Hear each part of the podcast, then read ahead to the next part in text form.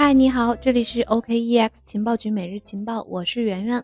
节目之前呢，先预告一下我们的直播活动。下周三，九月二十三号晚上七点，我们有一场线上的直播访谈，将会邀请原丹华资本董事总经理万慧小姐姐来做客，深入聊一聊 DeFi 的市场机会。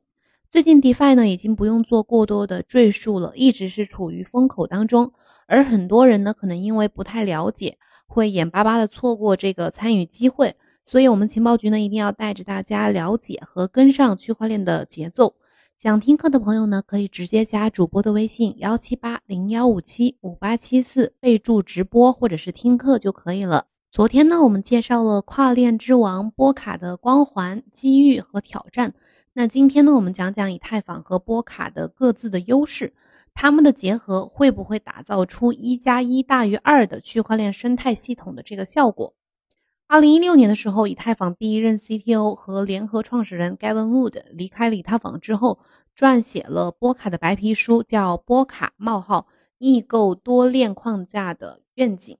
这条全新的区块链呢，被 Gavin Wood 命名为 Polkadot，就是波卡的英文名。并且在今年的五月开启了第一次迭代。最近，波卡的主网也进行了一系列的重大的升级。二零一五年，嘉文着手开发波卡的同时呢，以太坊核心开发团队也开始呃以太坊二点零的升级。这是以太坊有史以来最大的一次基础设施的升级。以太坊二点零呢，也被称为宁静阶段，将会在二零二零年，也就是今年推出第零阶段，就是这个信标链这个阶段。其他的三个阶段呢，计划会在未来的两年陆续的去推出。以太坊2.0引入的分片架构可能会终结2017年 ICO 热潮以来以太坊一直备受诟病的可拓展性的问题。那么，同为区块链基础设施且有着深厚的历史渊源，波卡和以太坊会有可比性吗？如果有的话，我们又该从哪些侧面去进行比较呢？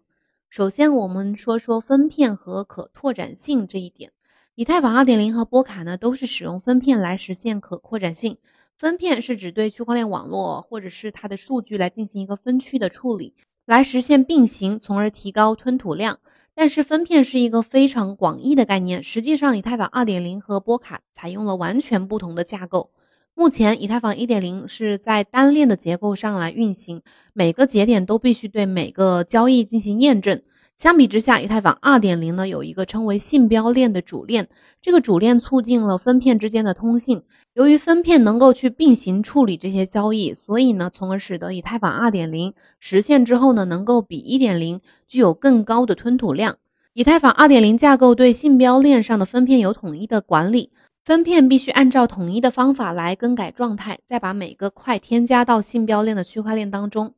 本质上，信标链就是一系列端口的集合。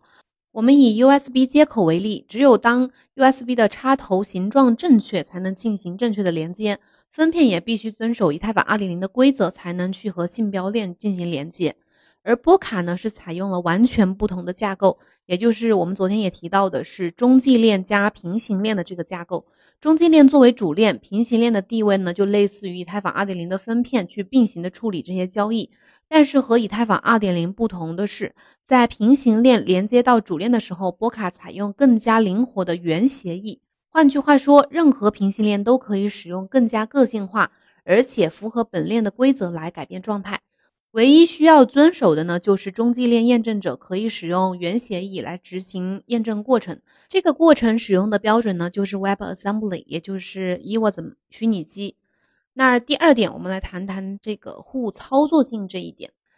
波卡在架构层面的灵活性，会使得它的互操作性要远远的超过以太坊2.0，因为只有以太坊专用的分片才能成为以太坊生态系统的一部分。同时，波卡架构上搭建了转接桥，这可以让外部的区块链都连接到波卡这个网络上，达到相互兼容的目的。对于转接桥的作用呢，我们举个例子来说明。假如说以太坊2.0想要和波卡进行互通信，只需要和转接桥来进行连接，就可以和波卡上的任何应用来互通信。这个转接桥呢，就像你想要去美国旅行，需要到大使馆去获得一个国家的签证，一旦签证通过了，就可以在美国自由通行了。以太坊通过转接桥连接到波卡的生态系统，这就使得 DApp 的开发人员可以和其他任何的波卡的平行链进行交互。可以理解为，以太坊上任意的 DApp 只要连接到了转接桥，就可以和波卡生态的任意应用来进行一个信息跨链。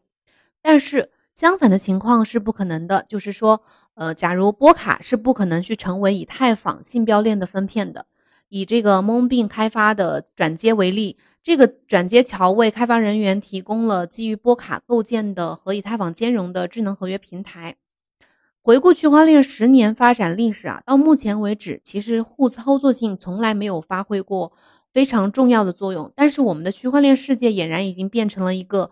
呃，一个个单独的孤立的围墙花园。比如说，比特币它的市值是两千亿美元，是一座非常美妙的孤立花园。然后以太坊。呃，市值是四百亿美元，也是一家更加美丽的孤立的花园。如何才能打破这一座座孤立的围墙呢？从这个视角来说，波卡强大的互操作性必然会是今年以后的区块链世界的唯一主角。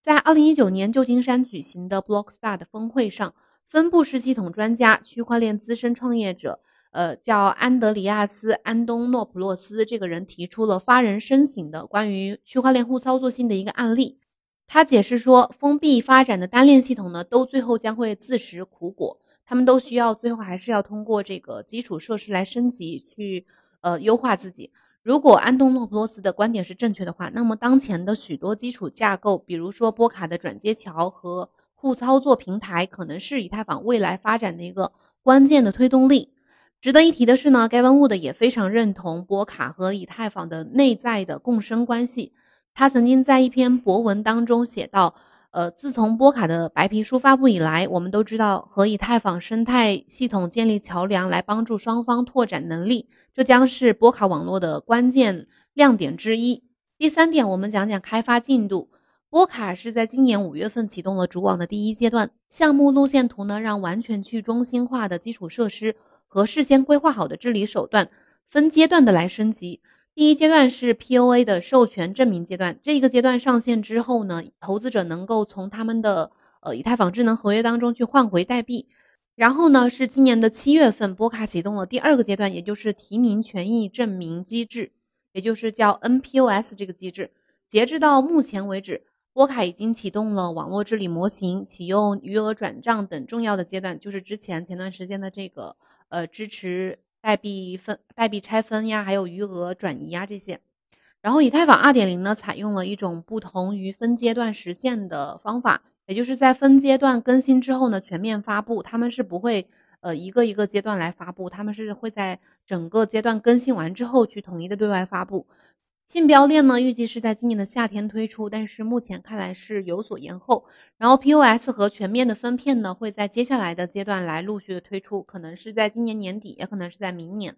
最后一点，讲讲讲他们的团队。虽然以太坊2.0项目在区块链开发人员当中拥有一些众人皆知的名字，都是汇聚了很多大佬，包括以太坊的联合创始人 V 神啊，还有他们的联合开发者。但是以太坊2.0。呃，不是由单个的团队负责开发和实施的，而是由几个团队负责二点零不同的客户端的各种迭代，来维护网络的安全。相比之下呢，波卡是由一家固定的，呃，唯一的一家公司开发的，叫呃 Parity Technologies 这家公司。昨天我们昨天也提到了，这个公司是由工程师，还有一些密码学家、呃架构师和一些研究人员共同组成的一个非常全球化的一个团队。Parity 和波卡一起开发了他们的这个 Parity Ethereum 客户端，还有这个 Parity Zcash 客户端。波卡背后的开发公司是由 Gavin Wood 和一个应用学家、应用数学家叫 Yuta Steiner 共同创立的。Evan Wood 呢，在创立的以太坊的时候开发的以太坊高级编程语言 Solidity，为他本人赢得了非常良好的信誉，在行业里面也是有非常高的一个地位的。另外呢，这位数学家，应用数学家叫 Yuta Steiner，也是以太坊当时的创始团队成员之一，也是以太坊呃里面创始团队里面的第一位安全负责人。现在这个 Yuta Steiner 是呃以波卡的这个开发公司的首席执行官，也是 CEO。所以说呢，波卡的开发公司的核心团队其实也都是一些技术和安全过硬的一些大佬。现在呢，以太坊二点零面临的最大挑战是项目落地非常的慢，就一直时间都在推后。从二零一七年前后，人们就开始讨论以太坊的可拓展性。目前来看，在不存在任何延迟的情况下，以太坊二点零全面落地呢，很有可能要到二零二二年了。不过呢，和波卡还有包括其他的一些区块链项目。来相比的话，以太坊还是有非常关键的优势的，就是它拥有非常悠久的社区基础和最为强大的开发人员基础，以及它的共识也是非常强大的。不过换个角度来看，以太坊2.0的不断延迟也给了以太坊2.0的最大竞争对手，比如说波卡，给了一些机会，可以去开发自己的平台。来提供诸如互操作性啊，还有等等的其他的属性。由于波卡是可以和以太坊完全兼容的，这意味着以太坊的开发人员在原来的平台上就能够共享到波卡的性能。一旦完整的以太坊2.0全面落地之后呢，波卡和以太坊这两个平台的协同工作的那个状态将会变得非常的有趣，非常的令人值得期待。如果这一切顺利的话，这两个平台将会最后优势互补，最终一定会有一个一加一大于二的这个区块链的网络生态的一个效果。嗯，我们今天节目呢就先讲到这里，感谢你的收听。有任何问题呢，欢迎加我们的微信幺七八零幺五七五八七四来交流。然后呢，加微信也可以关注到我们更多的线上的呃直播课程，去了解行业的动态和热点。我们今天节目就到这里了。我们明天同一时间再见，拜拜。